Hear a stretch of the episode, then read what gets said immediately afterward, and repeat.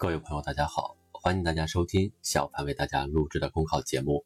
节目文字版下载，请关注微信公众号，跟着评论学申论。本期话题为：让绿色释放更多红利。小康全面不全面，生态环境质量很关键。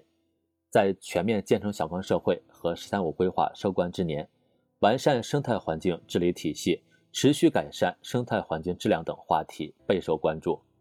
党的十八大以来，着眼尽力补上生态文明建设这块短板，实现全面小康五位一体全面进步。以习近平同志为核心的党中央作出全面加强生态环境保护、坚决打好污染防治攻坚战的重要部署。一系列重大理论和实践创新，直接推动生态环境保护实现了历史性、转折性、全局性变化。生态文明建设如同一面广角镜。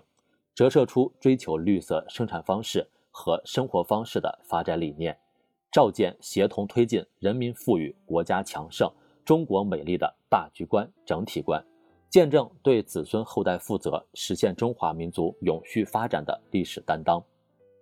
当前，污染防治攻坚战已经取得关键进展，“十三五”规划涉及环保的九项约束性指标有七项已经超额完成。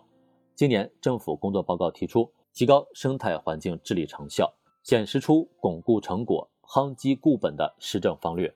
按照党和国家部署，加快推动生态环境治理体系和治理能力现代化，瞄准突出生态环境问题，加快治理，加紧攻坚。不仅可以不断改善生态环境质量，确保实现污染防治攻坚战阶段性目标，也将为实现美丽中国的愿景打下坚实的基础。良好的生态环境是人类生存与健康的基础。过去五年，中西部二十二个省区市林业产业总产值达到四点二六万亿元，生态扶贫带动三百万贫困人口脱贫，贫困地区林草植被持续增加，森林覆盖率平均增长超过四个百分点。实现全面小康、全民健康，建设健康宜居美丽家园是一个重要体现。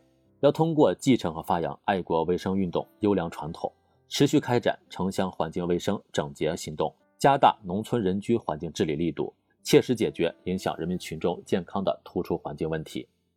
人不负青山，青山定不负人。全面加强生态环境保护，坚决打好污染防治攻坚战，我们就一定能够形成人与自然和谐发展现代化建设新格局，让中华大地天更蓝，山更绿，水更清。环境更优美。本节目所选文章均来自人民网、求是网、学习强国。申论复习，请关注微信公众号，跟着评论学申论。